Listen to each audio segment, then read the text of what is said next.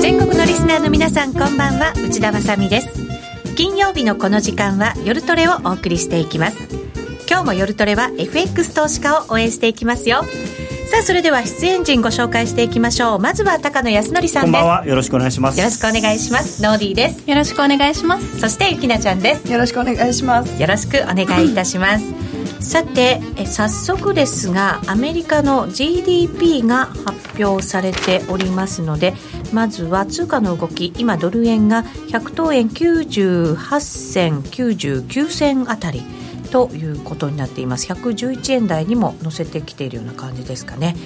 111円を挟んだあたりでの動きということになっています。ちょっと下がりましたねそうですね、ちょっと他のものでもやっぱりドルがちょっと弱い感じです。予想では2.5%から2.7%あたりの数字が並んでるんですが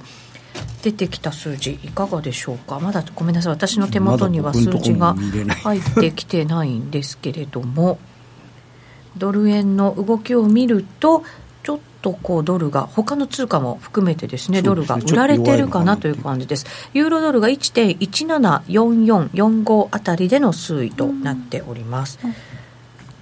うん。まだ予想通りってなってませんでもね。予想通りですか GDP は2.6プラス2.6ってなりますね。2.6直前にちょっと予想もなんか引き上げられたような感じもありましたので、もっといい数字を期待してということだったのかもしれませんが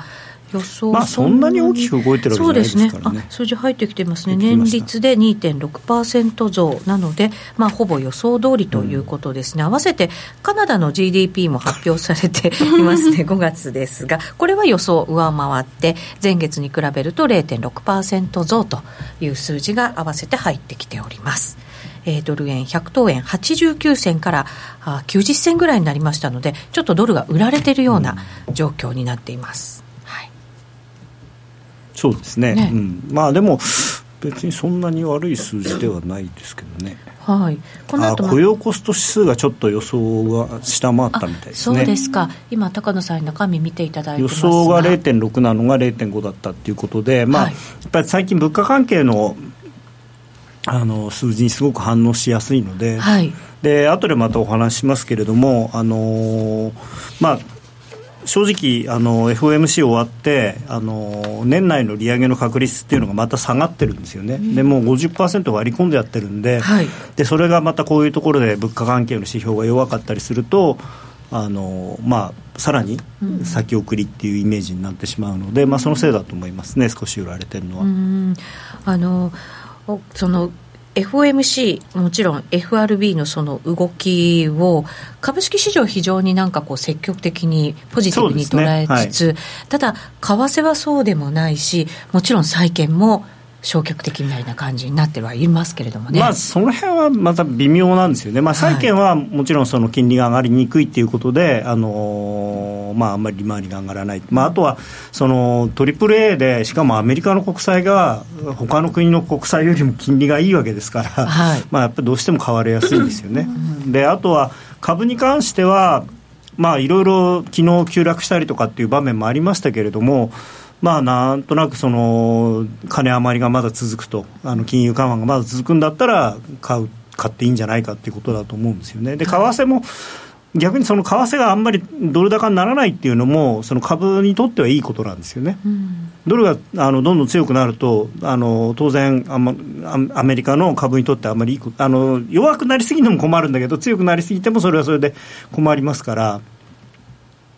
まあいいいい具合になってるんですよね、株にとってはね、でもちょっと昨日の動きなんか見てると、ちょっと怖いですけどね、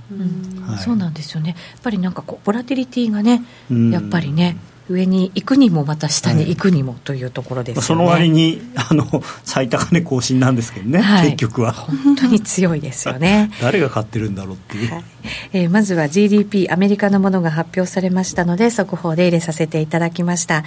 えー、さて番組進めていきますがツイッターや番組ブログでご意見ご質問随時受け付けています、えー、番組の中で取り上げていきますのでぜひお寄せください。それでは今夜も夜トレ進めていきましょうさあ、それではここからは高野さんに今週の動きについてお話しいただきましょう。資料もご用意くださっています。えユーストリームで連動しておりますので、ぜひそちらで資料もご覧になってください。番組ホームページからご覧いただけます。はい。はい。今週はもうこの一言と。はい。このバイザルーマーセルズファクトってよく、噂で買って、まあ、はい、事実で売れと。よくね、あのこのと夜トレでも使ってた使ってると思うんですけれども、まあ、今回の場合で言うとですね、そのまあ FMC あのー、結構明確にですねそのバランスシートのその正常化計画に関してその比較的早期にっていうことであのちゃんと書いたんですよね。で、まあ、ただ、もうそれがほぼこう通り相場というか、みんながそれを予想していたんで、まあ噂で、まあ、ちょっとね、FMC の前、買われたじゃないですか、ドル円なんか。でも結局、まあ、織り込み済みっていうことで売られちゃってるんですよね。であともう一つがですねさっきの話で、あのー、まあ、雇用に関しては非常に前向きなコメント。えー、情報は労働市場が引き締まり続け、えー、経済活動は今年ここまで緩やかに拡大していることを示していると。で、あと雇用の伸びは今年初め以来外して堅調で失業率が、えー、低下したということで、雇用に関しては非常にちゃんとしていると。でもこれももうみんな分かっていることだし、で問題はそのさっき言ったインフレの話で全体のインフレと、えー、食料やエネルギーの価格を除く指数は低下し2%を下回っていると大丈夫ですか？はい。で前回はやや下回って2%をやや下回ってるっていう表現だったんですね。でそのやや下回ってるからそのややが抜けて下回っているになってしまったことであの現状認識下方修正っていうことになってる なったんですね。はい。っていうことはあのそのせいでやはりその利上げはちょっと先送りだろうと、うん、で完全に利上げはあのさっき言ったようにインフレそれから資産えー、なんていうかなバランスシートの縮小に関しては、えー、景気っていうことで2本立てに今なっちゃってるんですね。マーケットの見方もそれから FOMC 自体の考え方も。なのでバランスシートはあの景気がいいから縮小できる。でもインフレが高くならないから利上げはできないっていうそんな、まあ、変な感じになっちゃってるんですね。本来はバランスシートの縮小っていうのも、うんえー、金利の、まあ、金融の引き締めっていう意味では同じ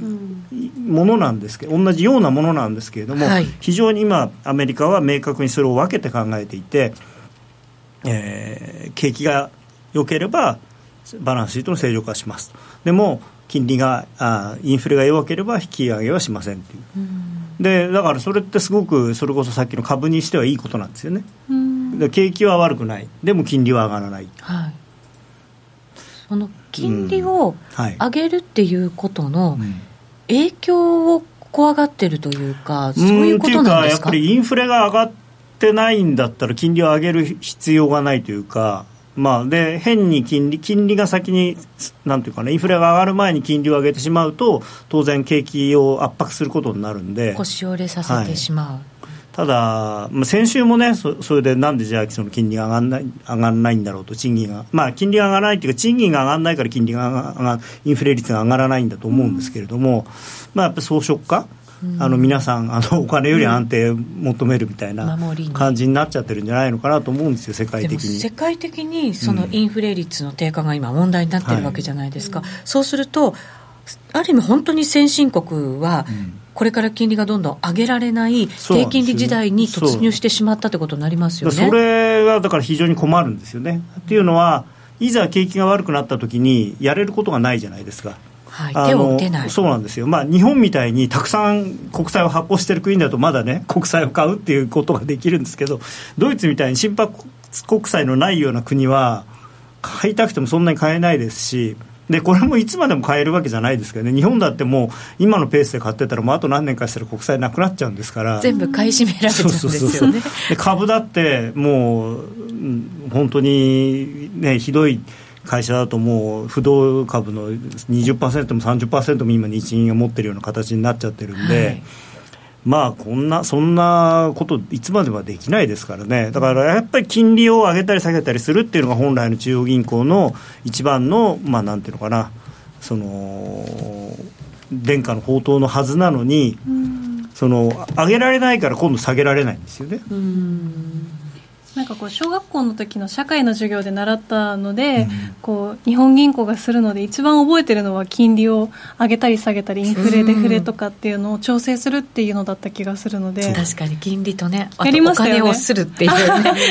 ねお金するのは ね。あの本当は大倉あ財務省なんですけどね天気回してね。そう。そうなんですけどね。なんかそうかそこにいっぱいお金があるんだなっていうなんか思った記憶はありましたけど、ね、それがでも社会科で私たちが習ったことができなくなる。なる。だからね何なんでしょうね。やっぱりこう変にみんなこうなんか満足しちゃってるっていうか国民がってことですよね。国民がっていうかそうそう。でみんな守りに入ってる。だからお金入ったら貯金しよう。お金入ったら借金返そう。みんなもう十分満足してる人いや十分満足はしてないんだけどまあ将来何があるかわからないからってみんなすごくなんか心配性になってる、ね、今のところ生きていくのには困らない。だったら将来のために備えておこうみたいな。っていうような感じに多分なってる。まあそのいろんなねその政治的なことを言うとまあその昔は例えばあの60いくつになったらちゃんと年金もらえてその年金で生活ができるから別にそこそれまでお金をなんていうのかな必要以上に貯める必要がなかったのが今はその年金がないもしかしたらないもらえないかもしれないからその分貯めなきゃっていう心理があるのかもしれない。確かにもらえないけど払う分はものすごいしって思うと。うん、まあただねもともとまあ今年金の話する場所じゃないからあれだけど はい。まあシステム的にね自分が払ったものを自分でもらうわけではないからあれは、まあそうですね、うん、はいで、さて、はい、ちょっとこれ昨日ですね日経平均先物シニアの急落と、はい、で昨日まあ1時20分ぐらいだったんですけど150円一気にダーンと下がったんですよね、うん、でこれいくつか理由があるんですけど、まあ、非常にあの、まあ、巻き添えを食らった感じでまあ、JP モルガン・チェイスの、まあ、ストラテジストの人がね、まあ、僕が何言ってもこうマーケット動いてくれないですけど このコラノビッチさんという方がですね、はい、その過去最低水準にあるボラテリティは天気が非常に近い可能性を示唆していると。で天気が非常に近い、まあ、要するにその最高値にいる今のニューヨークダウはもう急落する可能性があるっていうふうに言ったんですよ。それでニューヨークダウが約100ドル急落をしたと。で日経平均先物もまあ当然それにつられて下がったんですけれども、ただ、ニューヨーク時間の午後、その後、ニューヨークダウはさっきもちょろっと言いましたけど、あの最高市場その前の高値超えてって、史上最高値更新していけてるんですよ。なのに日経平均はそうなんですよね。ダウも動き見ていて、うん、ででもそれから寝たわけですよね、うん、朝全然違うマーケットな感じがしましたもん。そう。だからダウはあれ？とダウは逆に言うとごっつおさんなんですよね。おラッキー下がったぜ。買え買え買えって。日経平均はもう、しかもそのダウが上がったからちょっと戻ったのにせっかく。もう朝からまただらだだだ下がりじゃないですか。そうなんですよね。為替のまあ影響もありますかね。まあもちろんね。でもなんかねえ日経平均頼むよって感じなかなかね力強さは出てこないですよね、商いも少ないですね、どうもやっぱり2万円超えてくると手が出ないんですかね、はい、みんなね、でまあ僕も買ってないんで 何も言えないですけど。はい。まあ、株はねなかなか日本株はちょっと動きが鈍いという形にはなっていますが、はいね、鈍いというか重いですよね、ね、まあ下がりもしないんですけどね。うんえー、さてそんな中ミュニューチンさんの、はい、はい、発言、ね、まあ、これも一つそのドル円の頭を押さえてるっていう話ではあるんですけど、これまあよくよく読むとっていうかあんまり関係ないっては関係ないんですよね。これナフタの話なので、あの為替安誘導を防止する為替条項を盛り込むよう要請する可能性があると、これ当然あの日本とのあの FTA でもこの話は多分出てくるんですけど、はい、まああのそれでまあ、この貿易相手国の為替操作には協議するだけでなく何らかの対策対処が必要と。だから実力行使しますよということを言ってるんですけど日本は今別に何もやってないですからね、円安誘導してるわけじゃないですしあのいわゆるアメリカのそのなんていうんですか、えーと、為替操作国認定の条項でいうと、まあ、確かにその貿易収支とかっていうのは引っかかりますけどあの介入をしてるわけではないのであのまあ直接的にはないと思うんですけど、まあ、若干連想が働いたのかなと。ナフタってわざわざ言わなかったからあれ日本って思われちゃったいやいやだって北米自由貿易協定最高賞でってちゃんと言ってる。それでも日本が連想されちゃうんですね。まあね、そうなんです。だから日本に直接というよりは、うん、逆になんかはっきり中国に対して言ってるような感じはしたんですけどね、うん、直接的に言えないんですか、日本え中国に？うんまあ、今、米中関係、非常に微妙な感じになってますからね。ね。あの習近平さんとなんか一緒にねニコニコして写真撮ってた時ともう全然違いますからねそうですね、はい、やっぱり他の国際の情勢も見ながらやっぱりね、うん、アメリカと中国ってなんかこう探り合いしてるような感じがねしますね。まあそうですね。あのアメリカはそれでその中国をわざとこうなんて刺激するというか。まあ、ちょっと中国にちゃんとやれっていうのもあってプーチンさんと仲良くしてみたりとかいろいろしてますけどね、はい、そうなんですよねまあ、どういうふうになるのか、うん、昔からでもアメリカと中国はそのテーブルの下ではこう手をつないでね、うん、握り合って握手してるけれども、うん、表面的にはそういう関係は見せないみたいなねところ言われてましたけどねならいいですけどね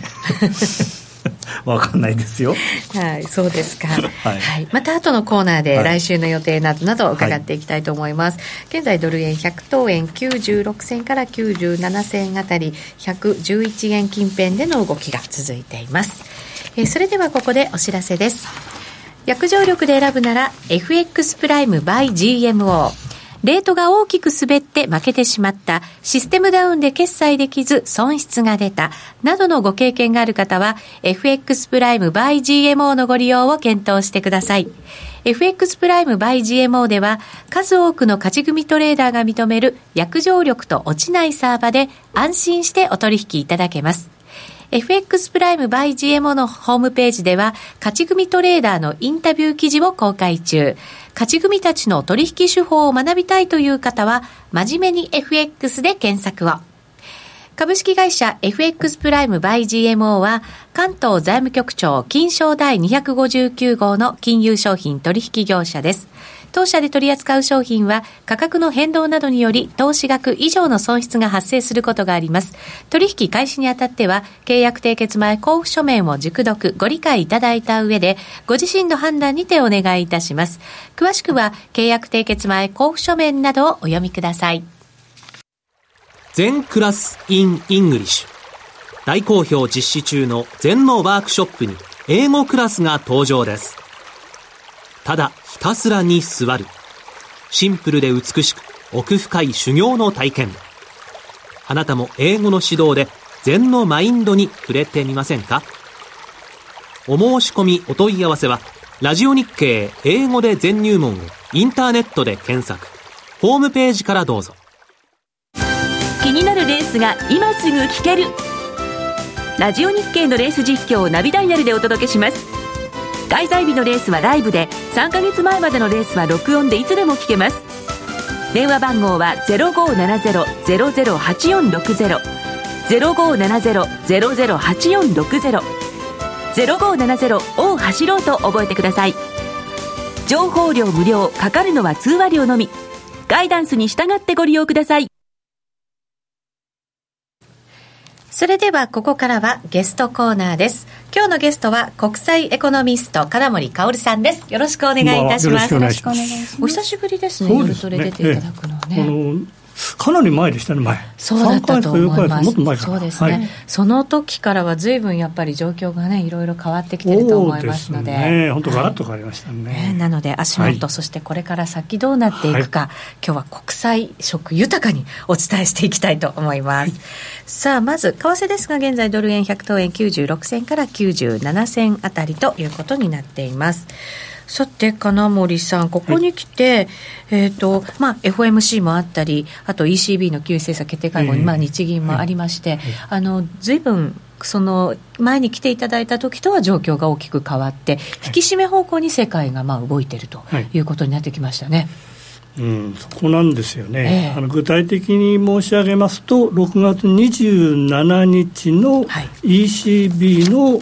ドラギ総裁の、うんいわゆる、まあ、デフレからリフレに変わってきたと、はい、こういう発言があって、かなり、えー、金融引き締めに構え始めたところから、最後は7月の12日、はい。えー、今度は FRB のイエレン議長が、ちょっとこれ、インフレの伸びがあの鈍すぎると、うん、こういう言い方にしましてね。かなりソフト化にしてきたんで。でそこで一応流れが止まったんです流れが止まった。つまりそれ6月27日以降は急速に金利が上がっていった。特に長期金利ですね、うん、つまり、えー、明らかに世界が変わり始めたと。こういう印象だった。はい、ちょっとリスクオンの方そうです、まあ、そういうことですね、でところが、まあ、7月12日に一応ブレーキかかったおかげで、今のところはあの収まりていますよね、例えばアメリカの10年金利は一時2.4%ちょっと手前ぐらいまでいったんですけどね、今は2.2%台という形になりました。はい、でじゃあ、今のその例えばエコノミストなり、リーダーさんなりが、世界のその状況は元に戻ったのかと。つまり低金利のまた世界に戻り始めたのかということに関しては必ずしもそうではなくて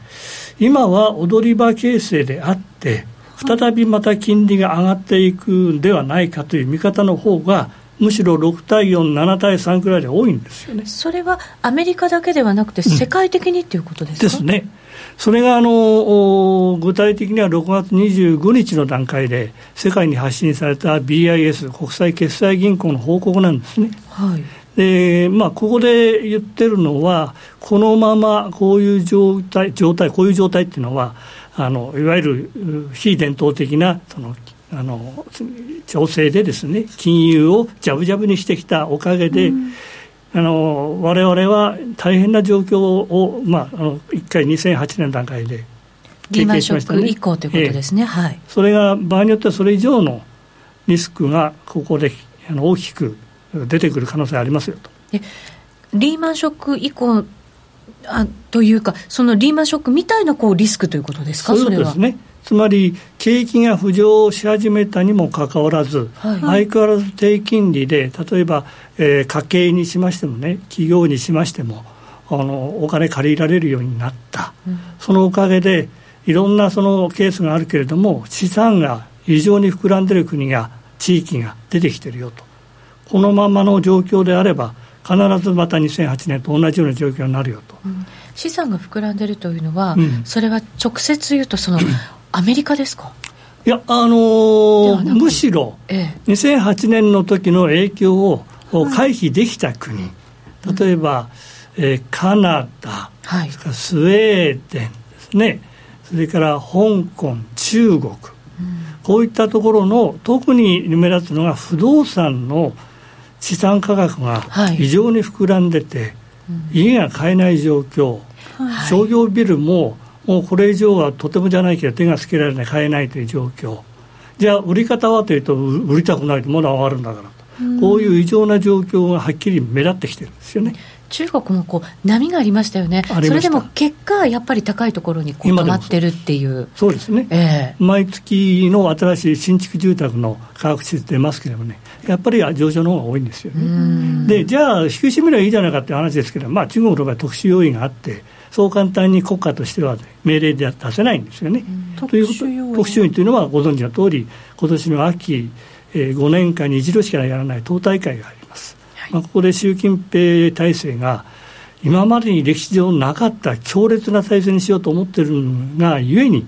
国の外も中も両方ともうまく操縦していかないといけないんで、まあ、景気も上げておきたいわけですよね。そうですね。でこの場合はあのいわゆる債務が今滞って中国の場合ひどい状況ですけどね。それは棚に上げてしまおうと。とりあえずいい経済情勢をもう維持させようということですよ。うん、ですから、まあ、その点検が中国でほとんど対応策取ってないがゆえにね、こういう状況になっている。香港はもっとそれに輪をかけてるんですよね。あそうなんですかそうなんですね。やっぱり香港は、ああいうその中国の中の一国としてね、本当は認められるべきなんだけども、なかなかそうはいかない、後でかかっちゃってると。ならば、圧倒的に台湾のようにですね、えー、ここで一気に高度成長にしたいという、そういう政策もありましてね。どうしても無理がかかった。というのがあるんですね。うんはい、カナダの場合は、例えばあ今、その典型ですけどね、一生懸命引き締めにしようとしてるわけですよ。今も金利ね、引き上げに踏み切りましたよね、ね。つい先日。えー、まあ、もう一回、二回やるんでしょうけどね、はい、でまあ、その裏側では、やはり住宅価格、これが相当やっぱり高くなってしまっているというのがありましてね。カナダの住宅もずいぶん上がってるんですか？そうなんですねでですから、かなりカナダの場合はあの、チェックしてるんですけどね、チェックしてる中で住宅価格が上がるということは、これはカナダの政府としてはね、最悪の事態になるという判断を持っているんですね、今。カナダの場合は、はい、あのまあ、石油とかそういう価格が非常にこう直結する国でもありますよね、はい、でただ、その資源価格がそれほど上がってない中での、その金利を引き上げなきゃいけないっていう状況って、なかなかやっぱり難しいんじゃないですか。すね、まあ、隣の国は隣の国ですからね。アメリカです、ね、そうなんですよ、はい。まあ、ここはね、景気のいい状況が続いておれば、カナダも上げやすいということになるんですけどね。うん。はい。今ちょっとおかしくなってきてるんで、特にインフレがね、あの伸びなくなってきてるんで、はい、カナダだけやれるかって問題出てきてるわけですよ、はい、まあ、まあ、ちょっと離れますけどね、だから僕はカナダドルは今、ちょっと相当高いですけどね、おそらく抑えられるんじゃないかなって気がしてしょうがないんですよ、そう簡単に次のあの利上げはできませんよということを申し上げたいんですけどね、まあ、話元に戻しますと、はい、結論として、だから第二のそのお、まあ、リーマンショックを避けるためには、今のうちにやれと、やれというのは何をやるかというと、金融引き締めに戻せと。で非伝統的な金融政策から伝統的金融金融政策に戻ると。結局何か起こったときに、その手を打つための準備を今からしておけということ。おっしゃるとりですね。で、なおかつアメリカに変わった政権ができてしまったおかげで、えー、これはあの、まあ、貿易がですねかなり保守的になるということも当然想定されますから、はい、今のうちにやっとけと、今すぐ貿易が保守になるわけがないからと。うん、そういういわゆるその、うん、各国にですね早くやれと尻を叩いてるんですよ。でその2日後にね、えあのさっきの ECB 総裁のあの発言が出ちゃったおかげで、えこれ、かなりですね、世界が懸念を始めたわけですよ。どんどん引き締まっていく方向になるんじゃないか、う。ん、そういうことですね。はい、でしたがって、もうあの債券、特に長期国債、先進国の長期国債を持っている投資家、まあ、危険投資多いですけどね、はい、一旦投げようという話ですよ、で金利がどっと上がってきたと、でそれに対してね、で逆の見方もありましてね、はい、今すぐそれ金利をね元の方に戻し始めると何が起こるかっていうことなんですよ。これまで、その世界丸ごとこの金融じゃぶじゃぶの状態って、そう歴史的にたくさんあるわけじゃないですよね。そういうことですね。それがまた一気に引き締めの方に行くっていうことも、歴史的にないこと。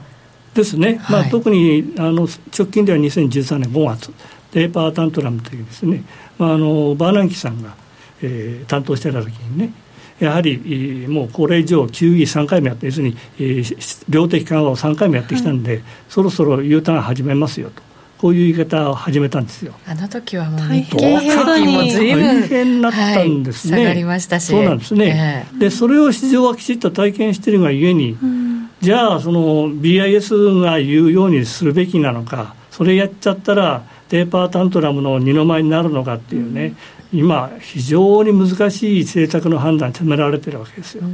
それが今の現状なんです。はい、したがって基本的にね例えばあのアメリカの株式市場は何度もですねドカーンと下がってまた戻るというね非常に心理的にねあやふやになってきてるわけですよ。やっぱりみんながこう疑心暗鬼になっているっていうところはあるわけですね。あります。向かっていかなきゃいけない方向っていうのが金融を引き締める方向だっていうのは分かっているけれどもどのタイミングで何が起こるか分からないということになりますね、うん、でそうすると我々はその先を読まないといけない。はい、どっちに転ぶんだと、その時にね、やはりまあ先ほど高野さんが申し上げた通りね、インフレ率の鈍化というものが世界的に出てきましてね、はい。はい、まあ、僕なんか本当は ECB なんか、あんな利上げの言葉出せるような状況じゃないと思うんですよ、2%ぐらいのね、1.3%ぐらいでね、インフレ率ごちゃごちゃしてますからね、何言ってんだって話ですけどね。まああの金融政策を司るトップっていうのは常にね元に戻りたいと。我々が正常化したいってことですね。我々が非伝統的というわけのわからないものをやらないで、はい、自分たちできちっと経営したいんだと国をね、はい、それがあるもんですから。特に FRB の場合にはイエレンさんが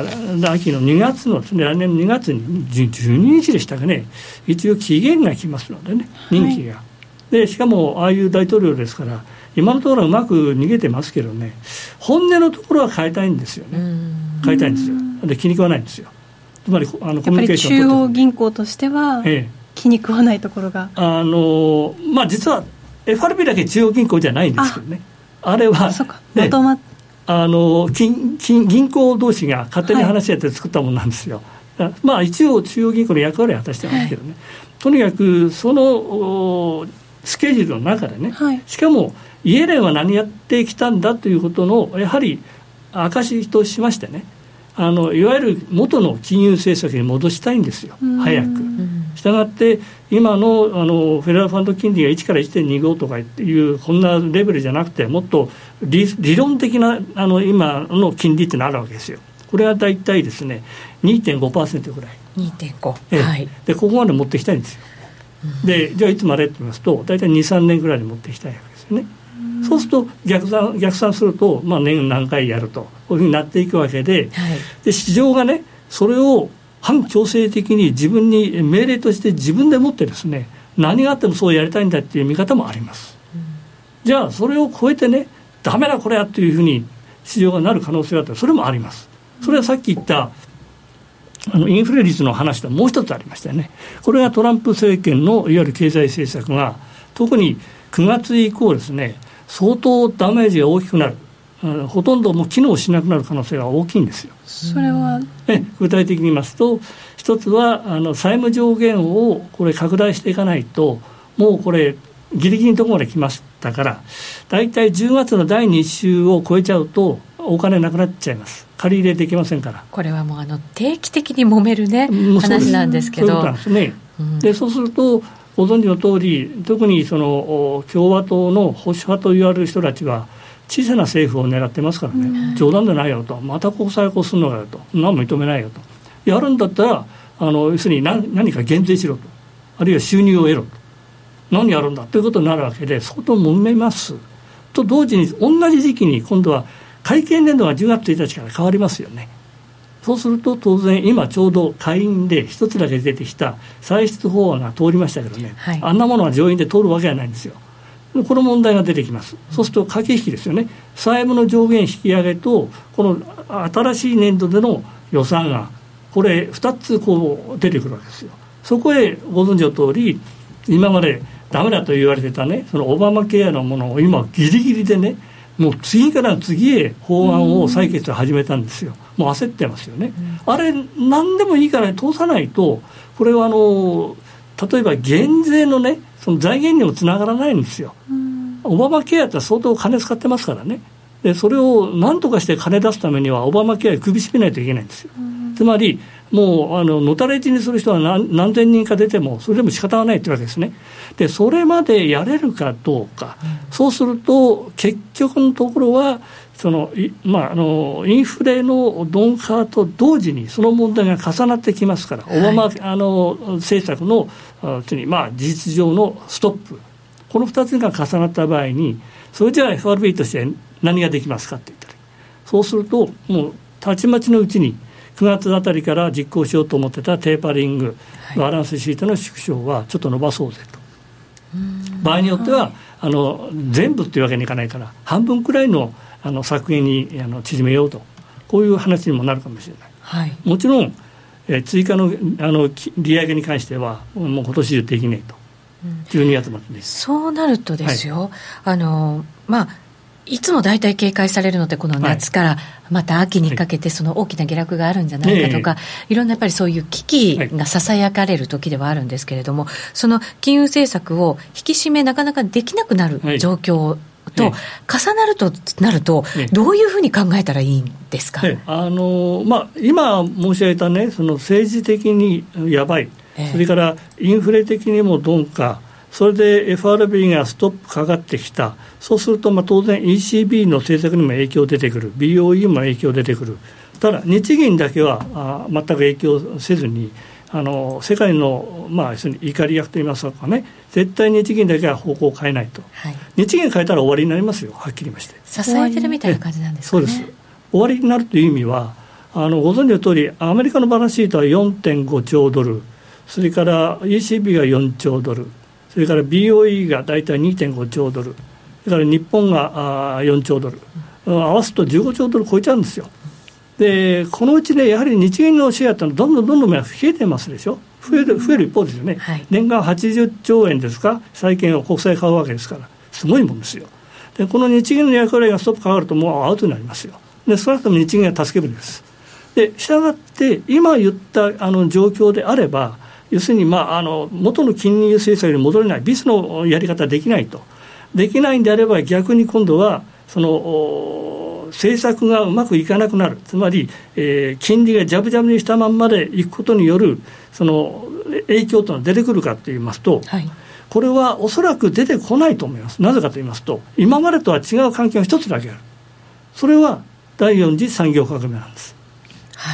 はい。で、これはあの例えばニューヨーク株式が高いとか低いとかいろんな意見ありますよ。PR はいいところまで来てんだからこれ以上伸びないだろうと言いますけどね。現実に時価総額の1位から10位取ったらほとんど第四次産業関連の銘柄ばっかりなんです。うんで日本だけは、ね、とととてつもなく遅れてるんですよ。はいだからさあのさっき高野さんが言ってた2万円超えてもなかなかなっていうのは実はそこの部分なんですよ。産業構造が古くなってもう古い。中大前提してしまって、はい、だからちょっと話飛びますけどね。もし今ね安倍政権が支持率 50%60% の元に戻すのは簡単なことがある。それは IT 関連企業の法人税をゼロにしてしまう、うん、で徹底的に投資に対してね、はい、優遇金利をあの差し出すと。世界で有利に立ちますよね、ね立場的にそういうことです、それが一番早いんですよ、それやらないからああいうことになっちゃったんです。あのドイツですらあの引き締めるし、余計な金を渡さないドイツですら、あのドイツの株式市場が非常にあの堅調なのは、アメリカと同じなんです、第四次産業関連の銘柄ばっかり売ってるんです。でまあ、一応ね、はい、日本はちょっとだめな状況ですけれども、他の世界、まあ、あのイングランドも含めましてね、そういう状況ですから大丈夫ですよ、うん、ただあの、鋭角的な下げっていうのは何度も来ます、おそらくね、はい、ただ、わずか1日、2日で一気に戻っちゃうというね。そこが買い場になったりするわけですね、そういうことですね、そええ、その繰り返しをしながら、はいまあ、結果的にはねあの、なんとか安定した状況に持っていけるんではないかなと、そんな気がしますけどね。トランプさんの政策が何も決まらない状態でも、はい、そういうこう経済状況を保っていけるんですか？あの一つはあ今申し上げた通り、ええ、非常にそのエネルギーコストが低くなってきてますから、はい、あの収益率が高くなってきてるその企業決算がいいんですよね。だからあの46の企業決算見ますとねあ相当上行ってますね、うん、そうまあ、それは次の7級も期待できますから大丈夫でしょうと。はいただ言えることはね、われわれはトランプ政権の政策がうまくいかないものは、なぜアメリカの株式市場に反映しないんだという言い方してますけどね、これはこれからの問題なんですよ、出てくるのは。はい、で、これからの問題ってどうしてって言いますとね、どの大統領も最初に就任した当時は、あたふたして自分の政策は数字に出ません。一番早く数字出てくるのは、自分が就任した後のあの会計年度が変わるとき、つまり9月、10月なんです。ああ、なるほど、はい、はい、ここまではじゃあ出なくても、まあ、許される。そういうことです。状況なんですね。そういうことです、はい、でそれが許されない状況が9月から入ってきますから、はい、それ、あだめだってことになると、明らかにこれ出ますよね、影響は。うん、はい、でその時に対応策としては、まああの FRB も ECB も BOE もそうなんですけどね、やっぱり世界の株式市場は安定であるべきだということになると、はいすべてやっぱ方向転換していかざるを得ないと。だからハト派にかなり色が濃くなっていくと。こういうふうに見ざるを得ませんね。そうすると世界が引き締めの方向へというふうなイメージを私たちは持って為替の方向を、まあ、基本的には考えていたわけですけれども、はい、しばらくはちょっと方向が変わるということになりますか、えあの再びまた金利がどんどん上がっていって、第2のテーパータントラムといいますかね、はい、2013年5月のバーナンキショックのような状況になることはまずありえないだろうということは、僕はもうここで断言できると思います。うん、ただあの、さっき言いました、ドカーンとしたいって、いきなり戻ってくるっていうね、あのブレは何回も出てくると思いますよ。でただあの、まあ、時間の関係上、ちょっと一気に今跳ね、跳ねちゃいますけどね、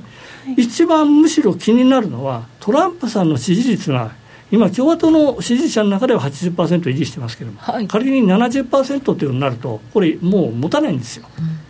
トランプ政権が持たない。持ちませんね、つまり共和党自身が横向いちゃいますから、はい、80が70になってもやっぱだめなんですか？それはもう決定的にだめですね。でまあ、共和党が自分を支持してくれたおかげがあるんで、全体が30数パーセントに下がっても大丈夫なんですよ。ところがそうなっちゃうとね、はい、じゃあトランプさん何するかってそこで出てくるのは北朝鮮の問題ですね。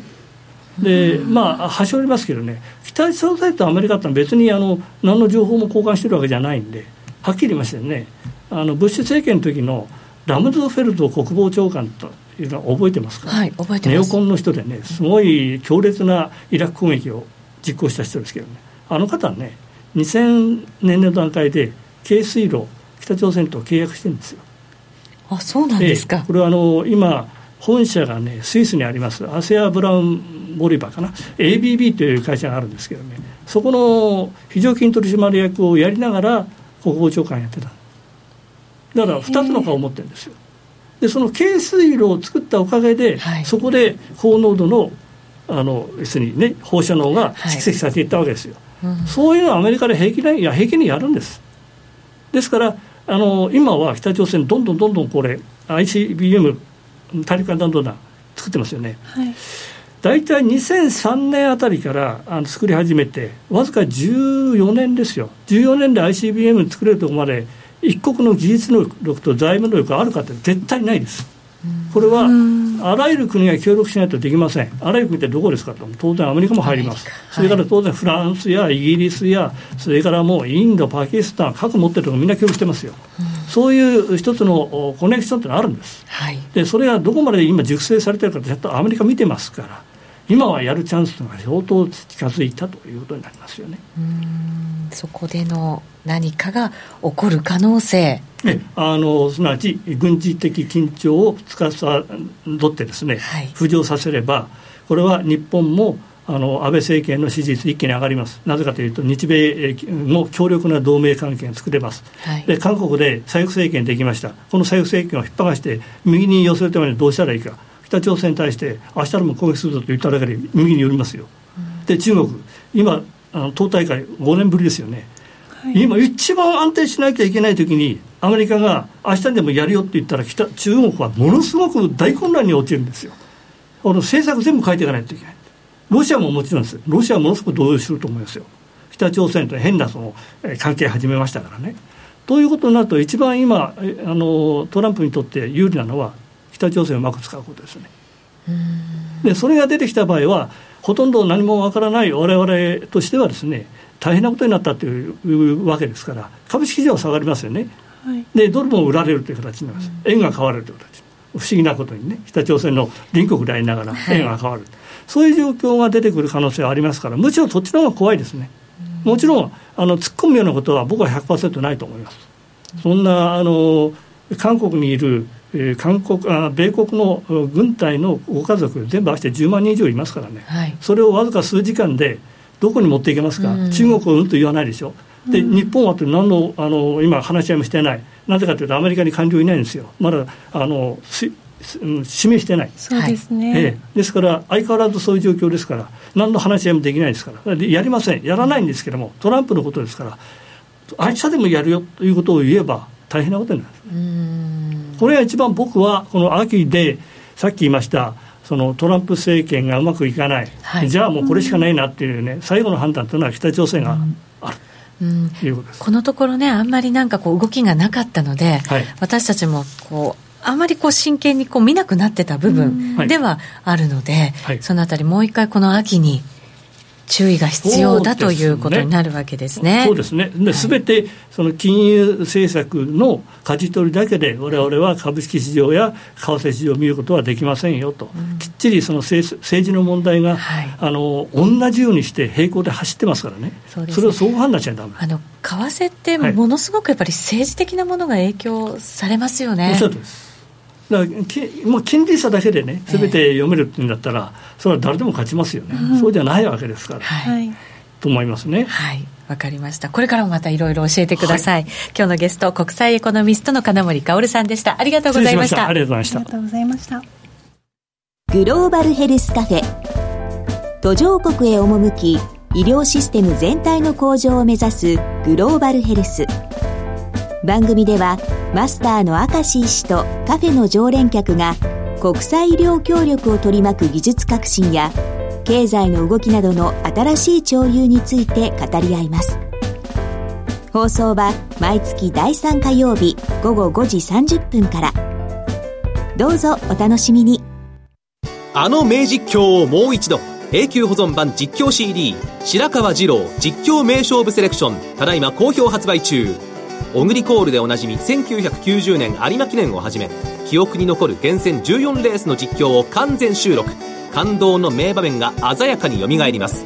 鈴木よしこさんとのスペシャルトークも収録してお値段は税込2000円。送料が別途かかります。お求めお問い合わせはラジオ日経ネットショップサウンロードまで。夜トレ、高野康則の今夜はどっち？このコーナーは、真面目に FX、FX プライム by GMO の提供でお送りいたします。ここからは FX 取引を真面目にそしてもっと楽しむためのコーナーです。高野さんよろしくお願いいたします。そしてゆきなちゃんにも加わっていただきます。さてでは来週の話いきましょうか。もう来週はね、すごいですね。あの指標のオンパレード。あもう月末月初ですからね、はい。はい。うん、まあ一応クライマックスは金曜日の雇用統計ということにしましょう、はい、1か月がね、またまた。早いです、はい、ね、本当に為替とかこういうのやってると1年があっという間ですね。本当にそうです 雇用統計12回くればねもう1年終わっちゃいますからね。まあ、その雇用統計もあります。がその他にも、はい、オーストラリアの政策金利の発表などもありますので本当に盛りだくさん、はい、まああのー、他のことでもね中国の PMI とかもありますし、はい、あのー、まあ、アメリカだけで言ってもシカゴ購買部協会景気指数とか、まあ、あと個人所得個人支出 PC コア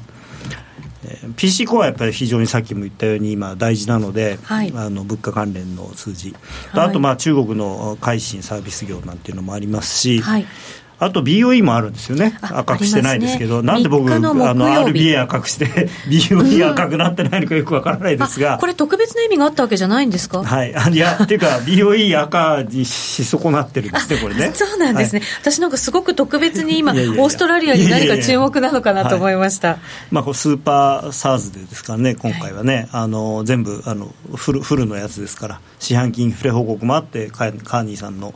もあると。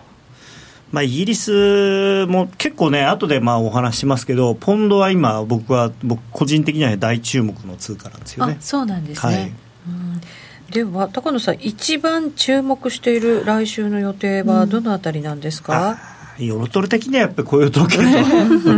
第2位。はい。第第2位。第2位。も欲しいそうです第第2位はいや僕は PC コアですね、はい、はい、あの火曜日の、うん、このところのインフレのところですよね、ね。だからこれがしっかりこう動いてくるか、はい、あとは雇用のところがなんとなくちょっとだけ雲がかかってきた感じもね。あるのまあ雇用はもうね大丈夫大丈夫です。っていうかもうあのこれここから多少弱くなっても、もうだからなんて強すぎる気持ち悪いアメリカの雇用逆にじゃ雇用統計ってそんなに注目されない可能性もあるんじゃないですか？それは夜トレ的にはちょっとそんなこと夜トレ的は置いといてですね、ええまあ、あのさっきも申し上げたように、個人的にはやっぱりインフレ率っていうのが一番大事なので、ただ来週こんだけいっぱいあるんで個人あのなんかこう割と全般的にあそんなに悪くないねっていう感じになってくれてで雇用統計よくてでドル買いみたいになってなるといいなっていう願望としてはそういうのもあるんですけど、はい、ツイッターに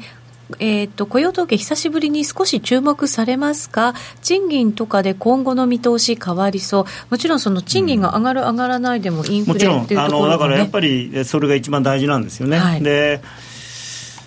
PC コアとその雇用統計の平均時給、これやっぱり大事ですよね。はい、うんじゃあ一つ一つやっぱりこう注目しながらクライマックスの雇用統計を迎えるとい。うことになるわけですね。はい、なんかねあのやっぱりアメリカのこの間もちょっと言ったんですけどアメリカの雇用は、まあ、失業率が異常に低いんですよね今、はい、でで賃金があんまり上がってないっていうのはこれ裏腹っていうか本来は失業率が低いっていうことは新しい人を雇うのがすごく難しいので給料多く出さなきゃいけないっていうんで賃金上昇の原因になるはずなんですけど、うん。はい、今なんかねそういう循環じゃなくてあの要するに転職をみんなしないしたがらないくなってるから失業率が低くてで賃金が上がらないんじゃないかっていう。市場に人が人材はいる。いやしだ市場にいない。いない。もうみんな自分の職を離れないってことですよね。今いる仕事に、まあ、満足してるかどうかは別にしてアメリカっそこに。てどんどん自分のキャリアアップのためにそうそうそう仕事をねどんどんねうんだんですけど。だからそのなんていうかなこう転職をする途中で必ず失業してる人って何パーセントかいたわけですよ、はい。昔は。だから高い数字。そうそうだからねあの日本に比べると元の元の数字が例えば 5%6% とかってなるのはそれがあったんですよね。だからまあ仕事次見つかってから辞める人ばっかりじゃなくて辞めて例えばなんか職業訓練を受けて次行こうみたいな人もいたのに、はい。そういう人が今今いなくなってるんじゃないかなと思うんですよ。だから給料もまああんまり上がらないけど失業率は異常に低いと。ある意味なんか日本でずっと終身雇用みたいな、はい。だからそういうなんとなく日本的になってるんだと思う。んですよそうなると貯金とかねねなんかもっとそういうのが就職氷河期じゃないですか。その市場に人はいないけどもっと隠れたところにはいるというかその入ってまあまあそういうのもあるかもしれないですね。だから、うん。辞めたら次が見つからないかもっていう不安で、や辞められないっていうのもあるんですかね。だからなんかね、だから日本、今の日本人もそうなんですけど、上昇志向がだんだん減ってきてるっていうか、だからステップアップしようじゃなくて、今のままでいいやっていう。安定をしよう。一番。アメリカってなんかこう上昇志向があったからこそうん。新しい産業が生まれて、うん。それが世界にね広まってなんかっていう。ね、格差がこれだけ広くなってるんで、なんかもう諦めちゃってるんじゃないかなと思う、あのその成功した人っていうののイメージが、昔だったらなんか、なんていうのかちょっと会社を起こしてこう頑張ってベンツ乗ってる人みたいな感じだったのが、今の成功してる人っていうともう本当にあの何兆円お金持ってる人とかビルゲイツみたいなそうビル・ゲイツとかジ ジェフ・ペゾスとかあのザッカーバーグとかねそういう人がもう。いいっぱいいるから雲の上の人になっちゃったから。ゴールドラッシュとかの時代には掘り当てればいけるぞーってみんなが期待してたのがなんか想像できなくなっちゃって。ちょっと頑張ったぐらいじゃもう絶対あそこにはいけないよねっていう感じになっちゃって。しかもみんなほら大学生の時に起業してみたいな人ばっかだから、もう今更35歳の俺は何やってあってああなれねえなみたいな。頑張れアメリカって感じが。まあそんな私たちはね他力本願じゃダメなんですけど。そうなんですまあけど、日本もなんかねでもやっぱりまあまあごくだから孫さんとか三木谷さんみたいなすごい人がいるいるけれども、まあ自分がじゃあああいうふうになれるかっていうのを若者が思うかっていうとあんまり多分思ってないんでしょうね。ただそれでアメリカも調子になかなか乗れないとはいえアメリカドルはどんどん上がっていく方向なんですよね。長期的には。高野さん。はあまあだから対円に限って言えばそうだと思いますね、だからそれ日本それはだから円安だと僕は思ってるのではい。やっぱり円が取り残される感じ。世界アメリカはあの結構まあそれなりに景気が良くてそれなりにまあやっぱりあの昔みたいには成長しないけどちゃんと成長すると。でドイツなんかすごく景気もいいしヨーロッパ全体はなんかいろいろごたごたしてたことも収まってきて、まあ、本来のその成長率を取り戻すと。でイギリスはすごくブレグジットでダメになると思ったら意外とそうでもないっていうんで、でも日本はもうあやっぱり日本なんだなっていうその景気いつまでまあ景気いいいいんですよ今。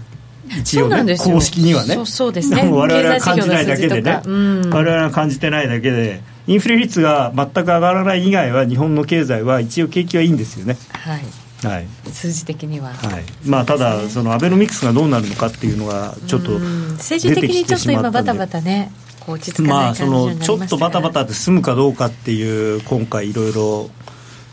ねね。あのここで内閣改造踏み切って支持率どうなるのかいやーもうもう無理でしょうっていうか、ま、多分関係ないと思いますね今回は改造しても。今まではね改造すると、うん。こう支持率がぐんと上がったっていうそうね。はい。ただことはありましたけど。うん、最近の選挙を見てると、まあ、あの都議会議員選挙はまだねあの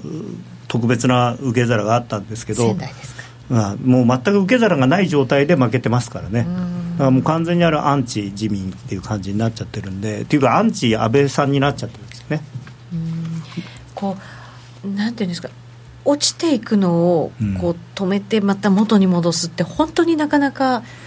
大変なことではありますよね、まあ為替っぽいですね。下げ相場は乗っかれ、今今までの今までの安倍政権のその支持率が下がったのって安倍さんのせいじゃないんですよね、はい。必ず周りの人のあれだったんですけど、まあ、今回もちろん周りの人が足引っ張ってるのもあるんですけど安倍さん本人に対する不信感というのもやっぱりあるわけじゃないですか。だからそうするとやっぱ難しいですよね。どういう落ち着きを見せてくれるのかうん。もね、ちょまあ、でもそのいいわゆるアベノミクスバイアベノミクスだったわけなので、それが頓挫するとなるとっていう、まあ、ただね口の悪い人は言ってるのが、まあ、そうは言ってもアベノミクス3本の矢、きはい。実際に機能してるし実際に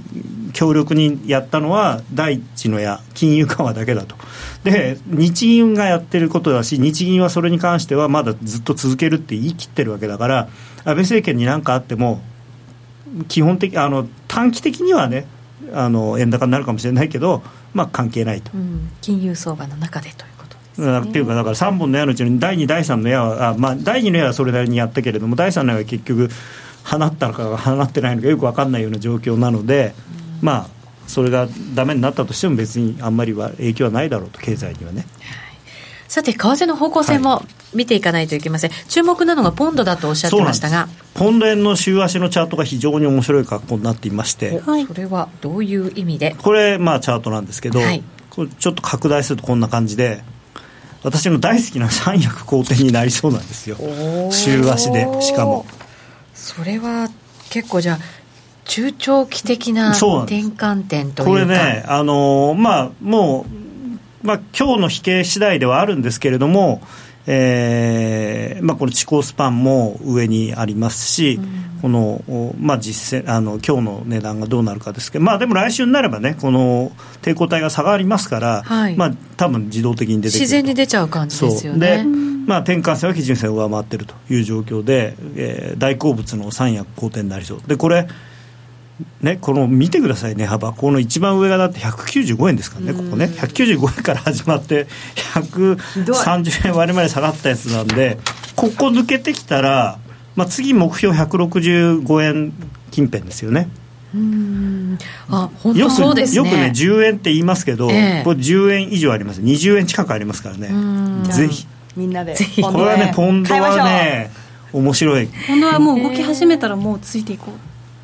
う。もうね、かこそこそと買いたいです、ね。こそこそ買い。こそこそ買いたい。なるほど。でもなんかこうブレグジットもこれからじゃないですか？もしはい何か影響が出るとするとね、はい。だからどんな形になっていくのかななんて思ってまあ、あのはいいろいろ考え方があるんですけど、ええ。一つはもちろんそのブレグジットがどうなるかっていうことと、これはただ、ブレグジットでひどいことになるぞっていうんで、実もうすすでに売った分の巻き戻しっていうか考え方で考えると、なほど。はいまあ、全然あの165円ぐらいまで下がっても、もともとの195円から比べれば30円下がってるところですからね。はい、そうなるとこう巻き戻しとかだとチャートポイントしっかり見ていくと判断がもしかしたらつきやすいのかもしれないですね。はい、ぜひ参考にしてください、ドル円なんかやっぱちょっと難しいですか？方向性。ドル円はね、うん。あのドルも弱い、円も弱いなんで、はい。ちょっと動きづらいですね。ユーロは強いですけど。でユーロは強いと思います、あの引き続き。1.17抜けて抜けましたしね、昨日はい一瞬、だから、まあ、あの円どっぽ安とまで言いませんけれども、円安相場だと思いますね、はい、では最後に今夜はどっち？ポンド円買いましょう。中長期でもいけますけど、まあ、短期的にいやだからここからねちょっとずつ仕込仕込みたい、うんはい、はい、仕込んでおきたい相場だということですね、高野康則の今夜はどっち？このコーナーは真面目に FXFX プライム by GMO の提供でお送りしました。さてそろそろ番組もお別れのお時間です。ちょっとだけ延長戦やりますので引き続きユーストリームでご覧いただきたいと思います。番組ホームページからご覧ください。それではラジオをお聞きの皆さんとはこの辺りでお別れです。皆さん良い週末を。さようなら。さようなら。さようなら